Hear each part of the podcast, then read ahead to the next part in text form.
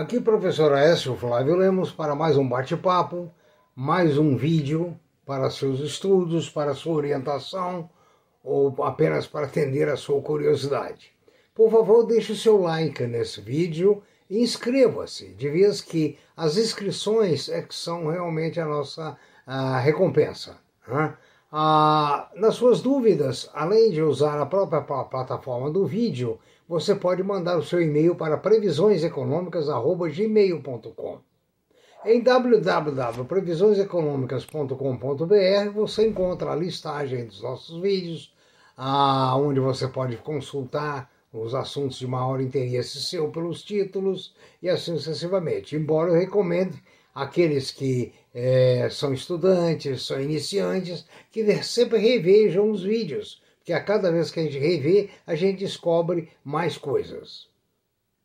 Hoje nós vamos falar sobre a liderança e as 10 causas que conduzem a um fracasso do líder. Né? Estou me baseando no, no livro de Napoleon Hill, Quem pensa enriquece. E quem não pensa? empobrece. Né? Aliás, eu sempre disse que a matemática é uma matéria cruel, ela dói. Ela exige que pense, e pensar dói. Isso acontece na liderança, por exemplo, política. Como nós temos um público que muitas vezes não pensa, vota-se em pessoas que não têm condições de liderança.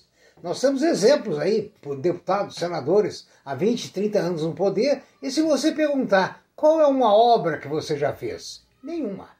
Mas por que é que ele continua liderando esses votos? Porque existe um esquema. Mas esse esquema funciona na política, que é um clube fechado, né? é, que se domina um país através do parlamento ou através de outras formas. Mas na sua vida, a liderança pode representar um fracasso ou um êxito. Primeira coisa, você é um líder? Claro que você é um líder.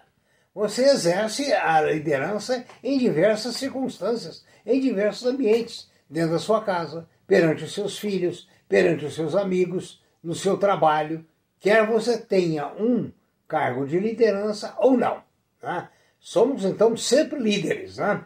E essa liderança, ah, que é na base de, é, do pensamento de Napoleon Hill, que fez uma pesquisa com 25 mil pessoas das mais diversas uh, categorias sociais, eles dizem que a, a liderança, muitas vezes, ela é deixada de exercer, ela é mal exercida, é, e as características do desenvolvimento dela nem sempre nós observamos. Você é responsável pela sua vida. Você lidera a sua vida. Veja bem, o dia que você está produtivo é aquele dia que você está se sentindo bem consigo mesmo. Você então se lidera de, de, de uh, uma forma muito positiva. Ao contrário, quando você está pessimista, a liderança é negativa e tudo dá errado. Né? Existem duas formas de liderança. Existe a liderança formal, né? existe a liderança natural. A formal é aquela que alguém outorga-lhe poder.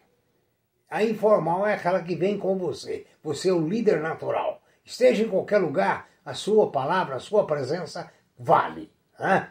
E a liderança pela força, pela contingência, ela não é duradoura. Ela não se sustenta. Né? Ah, Pode-se ver que, ah, se você olhar a história dos líderes políticos, poucos ficam na história, porque poucos se sustentavam em bases realmente de líder. Né? Eram, foram líderes por outras contingências. Né? A, a queda e a desaparecimento de reis, ditadores, presidentes, políticos, vão ver que essa liderança é liderança de direito, não é a liderança de fato. Né? Os políticos exercem normalmente a liderança temporária, a menos que eles deixem grandes obras e sejam grandes homens. Aonde estão? Estou procurando-os. Ah, vamos relacionar as principais características dos líderes que fracassam e que têm êxito. Em todas as nossas áreas, nós precisamos ser excelentes em cada, em cada um dos pontos da nossa vida. Ou seja, nós temos que verificar aquilo que atrapalha-nos a alcançar nossos objetivos e aquilo que nos ajuda. Separar do joio do trigo, nós vamos então o quê? Ver a capacidade ou incapacidade de organizar a liderança eficiente, que exige a questão de é, dominar detalhes. Por exemplo, um líder que nunca está disponível para os seus subordinados, ele está pisando na bola. Por quê? O líder tem que estar nunca ocupado demais, mesmo estando ocupado demais. Ou seja, ele tem que ter sempre tempo para seus é, subordinados. Se ele não tem, ele não é líder. Delegação. A maioria dos chefes tem medo de transmitir a seus funcionários as qualidades que ele gostaria. Então, com medo de perder o cargo. Então, o resultado é o que ele faz? Ele não transmite a seu subordinado aquilo que eles precisam adquirir como hábito. Então, tem relutância né, em transmitir essas informações.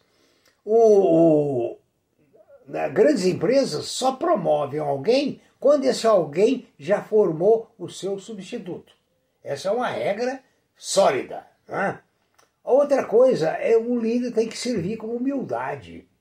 Ele acha que a questão, se ele é humilde, ele deixa de ser chefe, ele deixa de, de, de exercer respeito. Não. É o contrário, ele tem que ser humilde. Eu me lembro quando eu trabalhava numa grande organização, quando eu chegava, a primeira pessoa que eu cumprimentava na mão, pegava na mão, era dos seguranças, dos empregados. Cumprimentava a todos. Ou seja, eu fazia com que aqueles subordinados se sentissem importantes. Né? E eu servia com humildade, cumprimentando-os, coisa que a maior parte dos chefes não fazem. Principalmente pegar na mão e dar aquele sorriso. Bom dia! Bom dia! É tão raro, né? Veja nas cidades como é raro alguém te dar um bom dia alegre. A maioria, quem você dá um bom dia, está amargurado, não retribui esse bom dia, vai ser um líder fracassado no trabalho naquele dia. Você recebe pagamento pelo que você, que você faz, não é pelo que você sabe. O líder verdadeiro é aquele que, através da sua liderança, faz com que as outras pessoas trabalhem muito. O líder verdadeiro não é aquele que vive com a mesa cheia de trabalho, até porque eu sempre tive um lema: nunca faça um trabalho que outro possa fazer por você. Esse tempo que você gastaria, dedique-se a observar as coisas, a conversar, a bater papo, a ver as necessidades dos seus liderados, né? a, a ver o conhecimento, o nível deles, ver o que é que precisa em termos de novos cursos. Né? Então, esse medo da concorrência torna um líder um medíocre.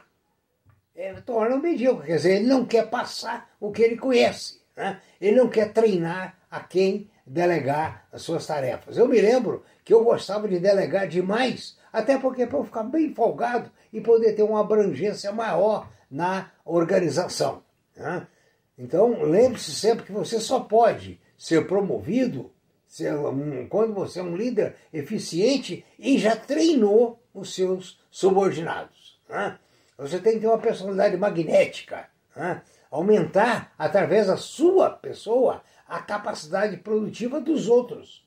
Que assim, através, por exemplo, quando você pensa na, na pirâmide de Maslow, no nosso vídeo, se não me engano, 61, a, o indivíduo está em busca do quê? Primeiro, das necessidades básicas. Segundo, ele está em busca de segurança. Terceiro, sociais. Ele quer ser respeitado no meio.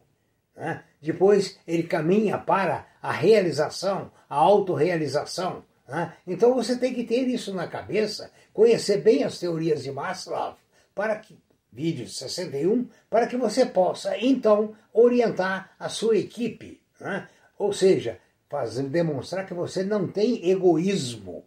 Você transmite o que você sabe.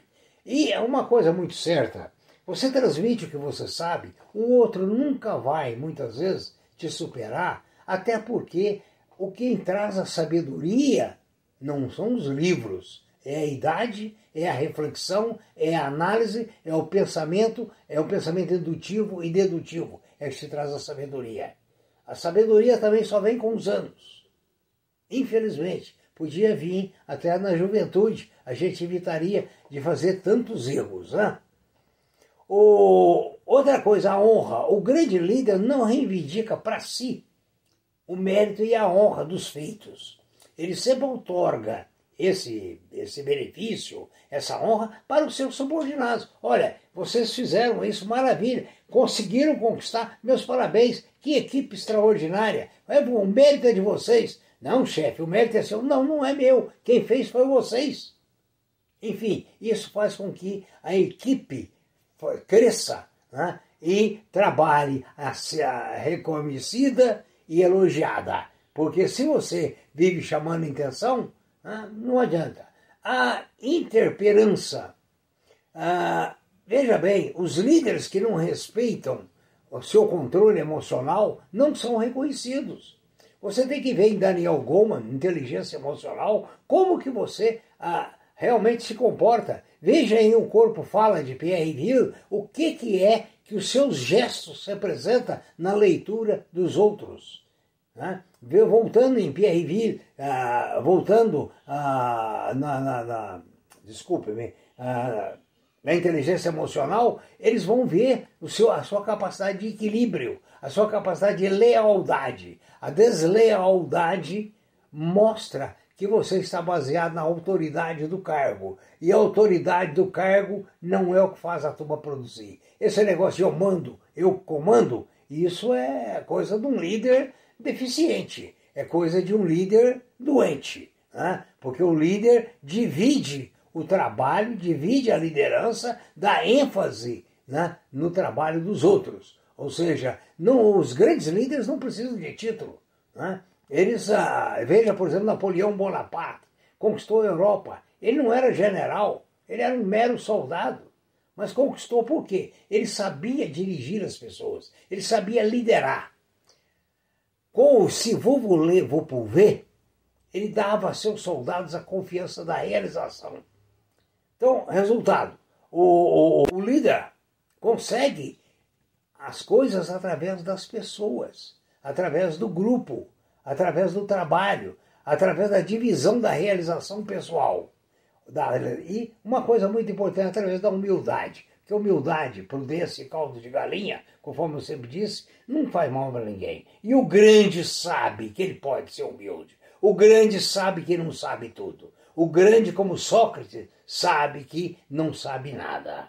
Então, se você não sabe nada, você tem que se recolher na sua humildade, ver aquilo que você é capaz, mas, acima de tudo, trabalhar com a sua equipe. Esse é um recado para a liderança. Inclusive na sua casa, com a sua mulher, com seus filhos, com sua empregada, se você tem. Né? Essa liderança é completa. Vamos a algumas empresas para encerrar esse vídeo. A Embraer conquistou nova encomenda recentemente de aviões. Né? E ela vem reconhecendo, eu não me lembro agora quem é o comprador, mas essa semana ela fechou mais um acordo para vender, parece que é, 20 aeronaves. Né? Já se fala no sistema bancário que vai desaparecer o PIX, aliás, desculpa, vai desaparecer o cartão de crédito e vai surgir o PIX Crédito.